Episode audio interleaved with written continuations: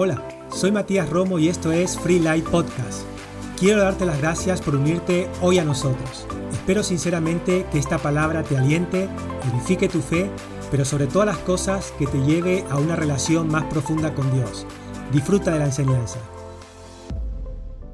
Eh, que hemos tocado en algunos domingos pasados, pero que creo que hoy les va a ayudar a eh, caminar por el centro de lo correcto en la vida. Y sabe, tenemos muchas tentaciones y muchísimas formas de desviarnos del camino correcto. El problema no es querer caminar en el camino correcto, el problema es cómo mantenerme en el camino correcto, ¿verdad?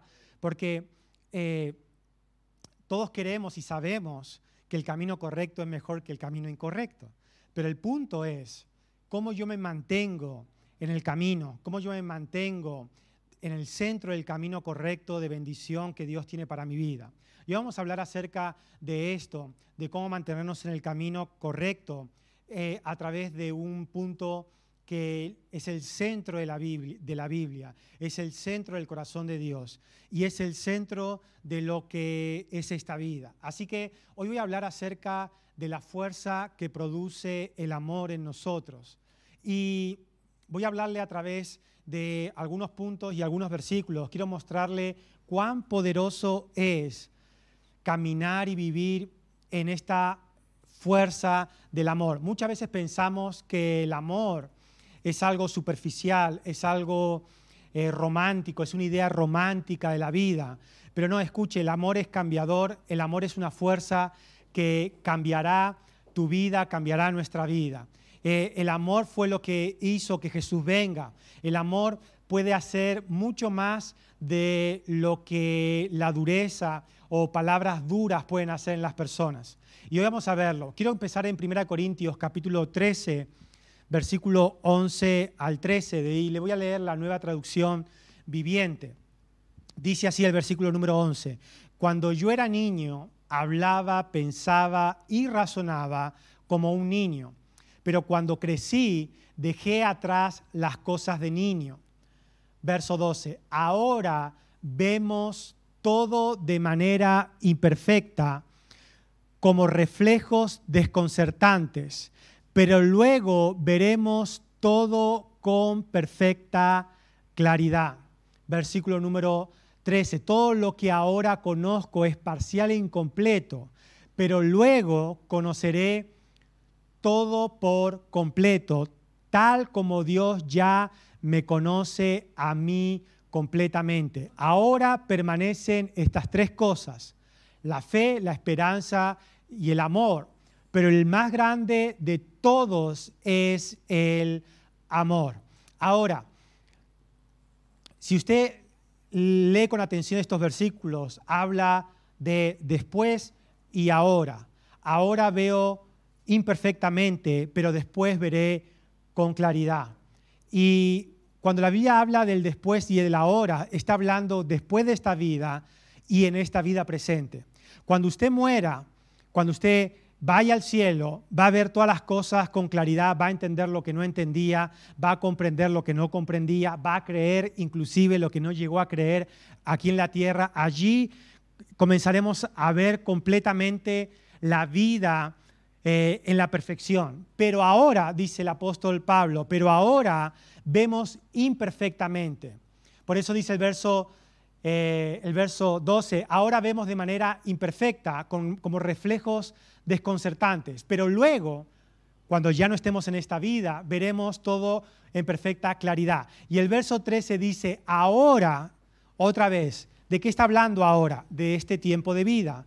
En este tiempo de vida permanecen tres cosas, fe, esperanza y amor. Y la mayor de todas estas tres cosas es el amor, dice la Biblia. Ahora, es muy importante entender que cuando estemos en el cielo estaremos allí y allí veremos y comprenderemos, pero ahora es importante que tú y yo entendamos de qué trata el ahora, de qué trata esta vida presente, de qué trata la vida que estamos viviendo, porque es una sola vida y la Biblia dice que es un regalo. O sea, usted puede entender que está aquí de prestado y de regalo y no está para siempre. Cada década que pasa es una década menos para el ahora. Cada, cada año que pasa es un año menos que usted tiene para el ahora, para este tiempo de ahora. Y a veces vivimos nuestra vida sin comprender y sin llegar a entender de qué trata el ahora, de qué va el ahora. Y la Biblia dice que ahora permanecen tres cosas, fe, esperanza y amor. Fe y esperanza y amor. Y que la mayor de todas esas cosas es el amor. Y cuando entendemos que el centro de la vida, que de lo que trata de la vida es del amor, entonces haremos nuestra vida más fácil, más sencilla y podremos volver al camino cuando la vida nos lleve por caminos eh, eh, diferentes el amor es lo que nos va a volver a llevar al camino correcto. Y ahora quiero, quiero hablarles de esto, de qué trata este amor, de qué trata esto de la vida, de la hora que el apóstol Pablo hablaba, fe, esperanza, el amor y que el amor es mayor que todas estas cosas. Ahora, ¿sabe por qué es, por qué es importante esto? Porque la mayoría de la gente vive una vida basada en sí mismo. Y vivir una vida basada en uno mismo es vivir contrario al amor. Es vivir basado en el egoísmo y en el egocentrismo. El egoísmo y el egocentrismo es vivir tu vida para ti solo, para ti mismo, pensando en ti mismo, pensando en uno mismo. Pero dice la Biblia que la hora trata del amor, de algo muy contrario que el egocentrismo, que el egoísmo, que vivir para uno mismo. Y cuando comenzamos a abrir nuestra vida a el amor de Dios y a vivir nuestra vida basado en esto que la Biblia habla, amor, que no es una idea romántica, que no es una emoción eh, eh, física que usted puede tener, sino es una fuerza poderosa de cambio, de progreso, de avance, de ayuda. El amor es lo que hace todo eso posible.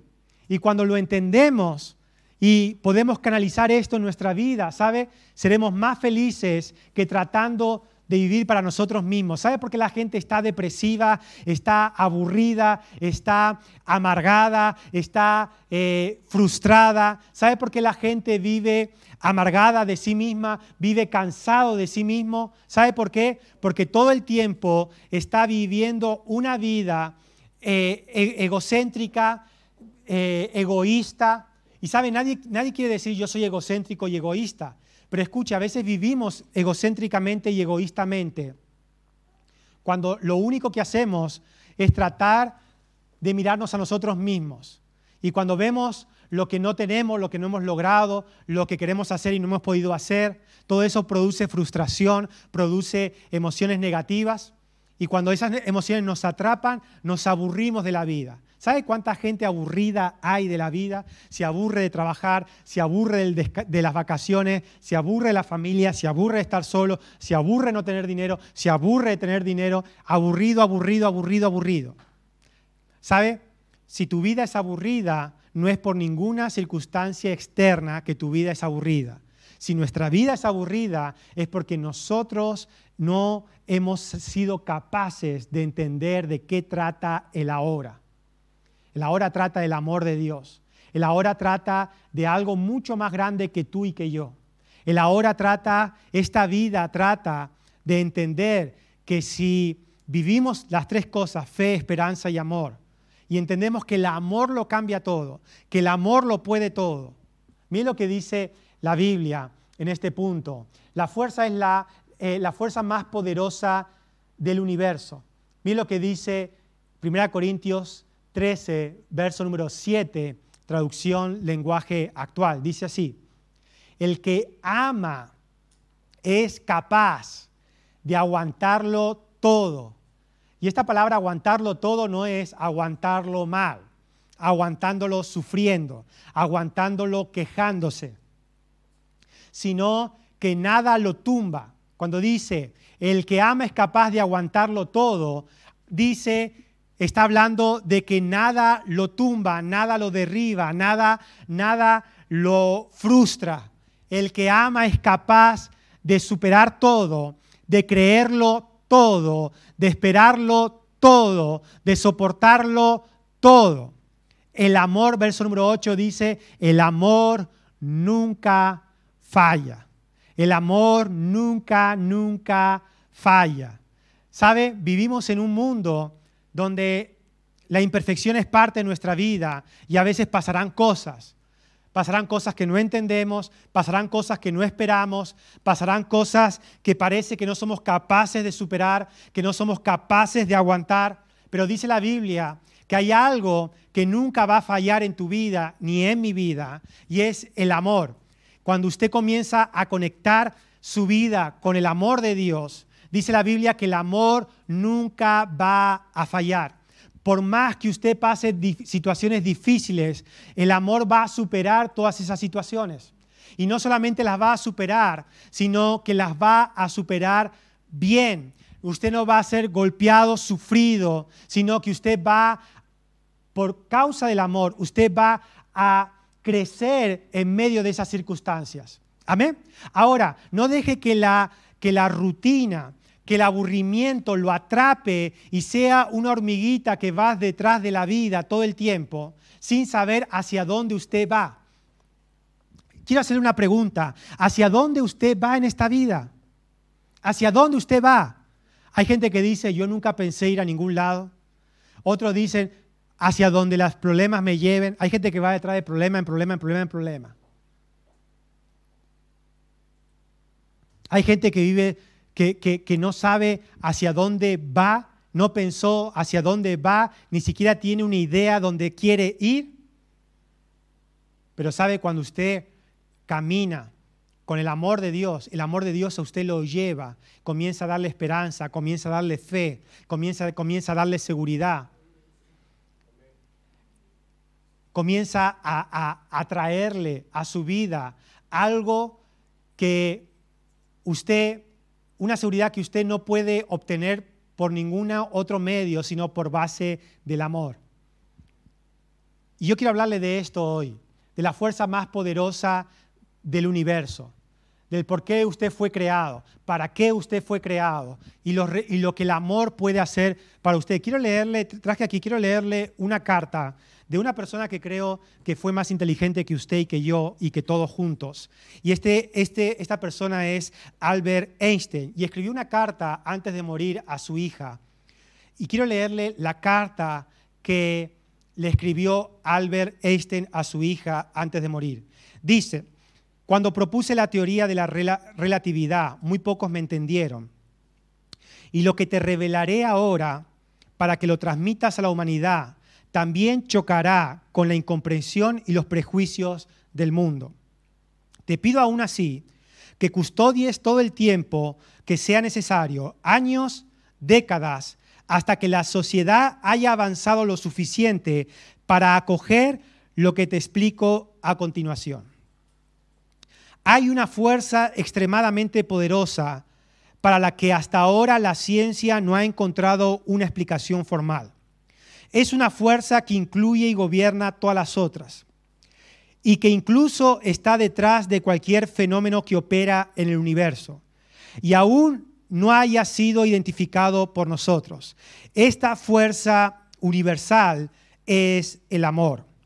Cuando los científicos buscaban una teoría unificada del universo, olvidaron la más invisible y poderosa de la fuerza.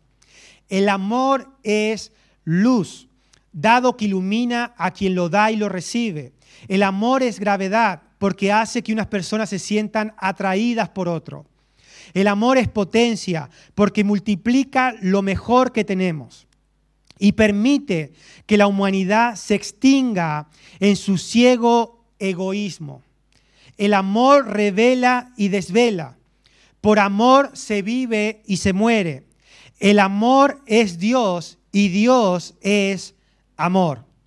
Esta fuerza lo explica todo, da sentido, eh, esta, esta fuerza lo explica todo, da sentido en mayúsculas a la vida.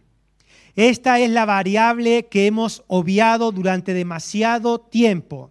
Tal vez, tal vez porque el amor nos da miedo, ya que es la única energía del universo que el ser humano no ha aprendido a manejar a su antojo.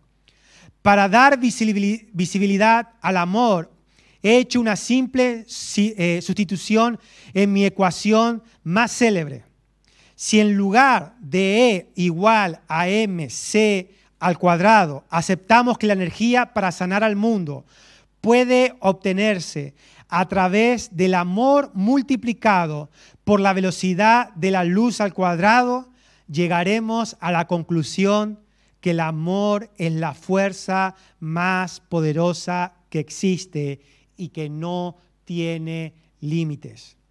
Tras el fracaso de la humanidad y el uso y control de las fuerzas del universo que se han vuelto contra nosotros, es, es urgente que nos alimentemos, alimentemos de otra clase de energía.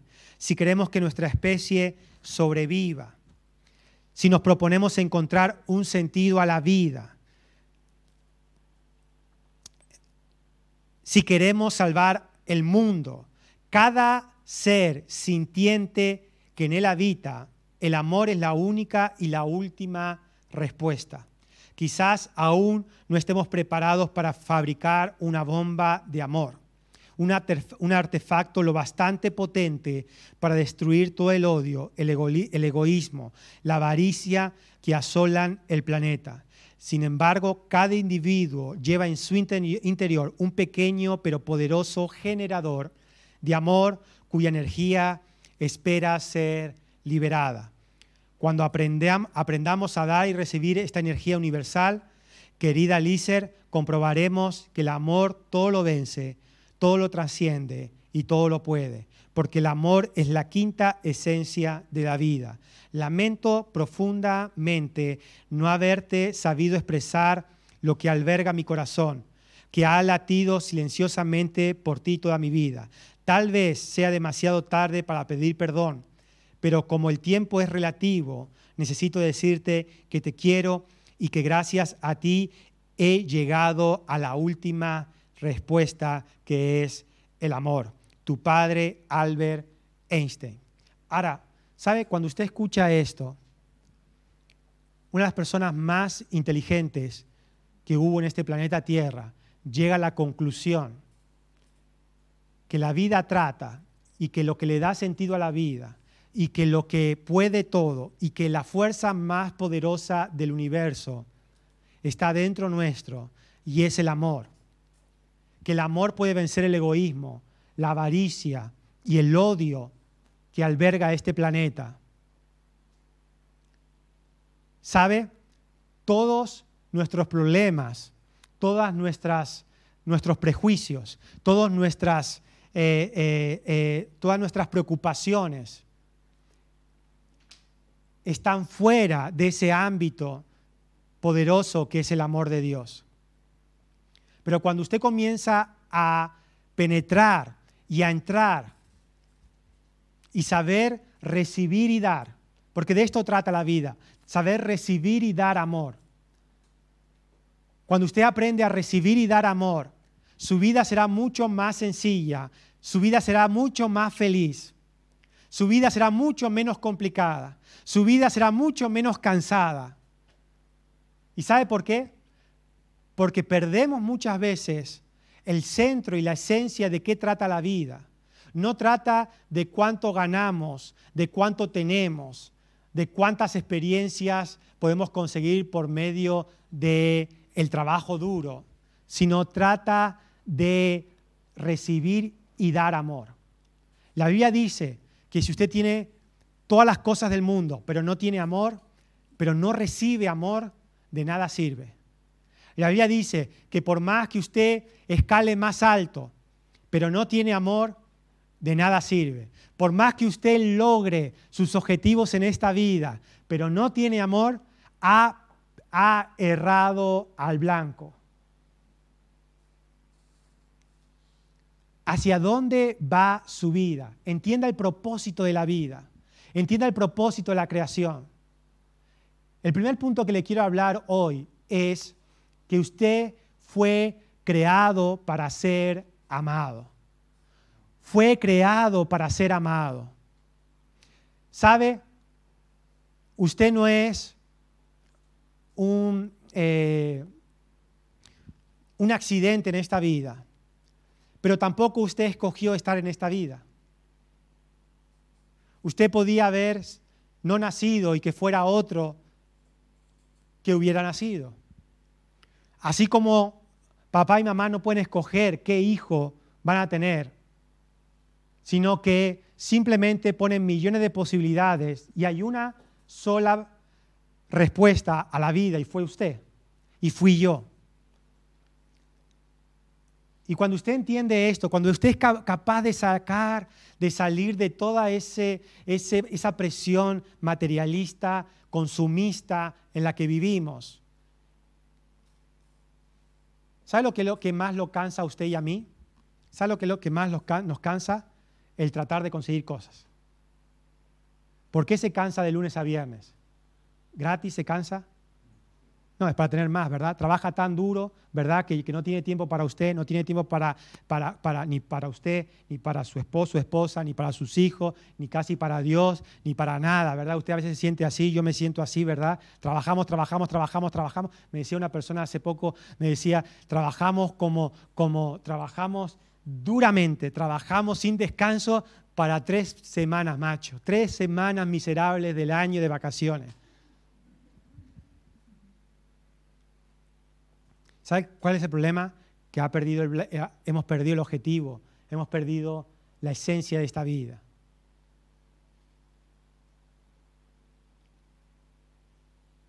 Pregunto, ¿vale la pena tanto esfuerzo y sacrificio que usted hace si no le pone un poco de amor que le da sentido a lo que hace?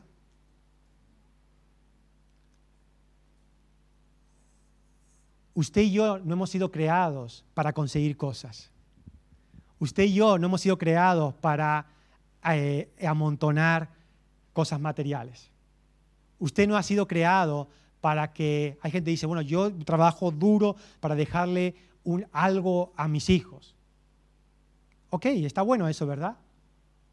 Sí o no, no sé, quizás sí, ¿verdad? Está bueno, ¿verdad? Pero no ha sido creado para eso. Vivimos para eso, pero no hemos sido creados para vivir para eso. ¿Sabe para lo que usted y yo hemos sido creados? Usted y yo hemos sido creados para ser amados. Para ser amados. Para eso usted y yo hemos sido creados. No para estar aquí en este mundo tratando de trabajar de lunes a viernes, los que tienen un poco de sabiduría y los que no, de lunes a lunes, ¿verdad? Hay, dos clases de personas, los que lo hacen bien y los que lo hacen mal. Uno dice, bueno, a mí me tocó esto y a mí me tocó lo otro. Bueno, usted elige, usted elige. Mire, yo he tenido problemas de dinero más graves que usted, quizás, si usted ha tenido, ha tenido ¿quién ha tenido 300 mil euros de deuda? ¿Alguno ha tenido 300 mil euros de deuda? Toda junta, reclamada toda junta, ninguno, yo sí. Yo he tenido 300 mil euros de deuda y con 300 mil euros de deuda nunca trabajé de lunes a lunes. No lo he hecho. Porque sé de qué trata esta vida. De trabajar duro, pero también de vivir. También trata de vivir. Hay gente que se excusa y dice, pastor, ¿por qué a mí siempre me toca trabajar de lunes a lunes? Falta cabeza, te falta cabeza. Eso es lo que te falta. Te falta cabeza. ¿Por qué? Porque has dejado que las circunstancias, los problemas, las presiones te lleven a eso. Pero cuando usted toma el volante de su vida, ¿sabe lo que yo dije? 300 mil euros de deuda no lo voy a pagar ni de lunes a lunes. Ese es el problema. Que pensamos que de lunes a lunes lo vamos a solucionar. Pastor, usted es vago, es, es vago porque no quiere trabajar de lunes a lunes, no escuche. Yo entré de vacaciones, y si lo puede decir mi mujer, entré de vacaciones el, viernes y me manda el jefe un mensaje. ¿Y sabe qué mensaje me dice? Me pone el mensaje, me dice, eh, eh, se, lo, mostré a mi mujer para que vea el mensaje que me envía mi jefe, mi jefe. El dueño de la empresa, es el dueño de la empresa. Me pone y me dice, Matías, que pases unas muy y merecidas vacaciones. Y me puse contento, ¿verdad? Porque el dueño de la empresa que te diga, te mereces estas vacaciones es porque ha visto que, que, hemos sudado, ¿verdad? Lo que hemos hecho, lo que, lo, que se nos pidió, inclusive un poco más, y hemos estado allí, ¿verdad?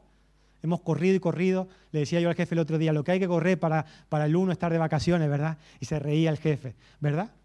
Se reía el dueño de la empresa. Ahora, escuche, no le digo esto de lunes a lunes porque yo no me guste trabajar y no sea vago, no, escuche. Yo soy de aquellos que el lunes va feliz, aun cuando el cuerpo quiere quejarse, quiere no levantarse y quiere ir eh, a regañadientas. Yo soy de aquellos que se autoimpone el ser feliz de camino al trabajo. Gracias, Padre, porque hoy es un gran día de trabajo. Gracias, porque ¿qué, va a hacer el martes? ¿Qué va a hacer el martes? ¿Tumbado en el sofá? ¿Qué va a hacer el martes, verdad? ¿Está feliz? Como un compañero de trabajo, yo me gustaría estar todo el día tumbado en el sofá. Escuche, no lo ha pensado bien, ¿sabes? Si usted está 24 horas todo el día, 7 días a la semana, 365 días al año, tumbado en el sofá, le van a salir aquí unos problemas de piel tremendo. Pero ¿qué quiero decirle con esto? Que cuando usted entiende la esencia de la vida, usted no deja que ningún problema, circunstancia lo desvíe de lo que es correcto trata el amor. El domingo pasado, bueno, el fin de semana pasado cumplimos 15 años de casado con mi mujer. Gracias por su entusiasmo, gracias por, bien, pastor, grande, lo felicito. Gracias, gracias. No hace falta que lo haga tampoco. Gracias. 15 años de casados. Y no está mal para tener 38, ¿verdad? 15 con 38 está bien, saque cuentas. y 15 años de casado. Y, y, ¿sabe? Yo quise hacer algo especial para, eh, ese fin de semana, porque 15 es un, número, ¿verdad? 15 es una, buena cosa, un buen número, ¿verdad? Entonces hicimos 15 años de casados y, quise hacer algo especial. Y, ¿sabe? y cuando empecé a hacer, a, planear todo el fin de semana, todo cuesta dinero, ¿verdad? Cuesta dinero. Pero ¿sabe la inversión? ¿Sabe cuál era el propósito? ¿Sabe cuál era el propósito del fin de semana? El propósito del fin de semana no era gastar dinero. El propósito del fin de semana era ser amados. Y sabe, es importante entender que la familia no trata de convivir, la familia no trata de aguantarse, la, familia no trata de soportarse, sino de sentirse que a veces no tenemos tiempo entre el trabajo, entre las responsabilidades, entre los niños, ¿verdad?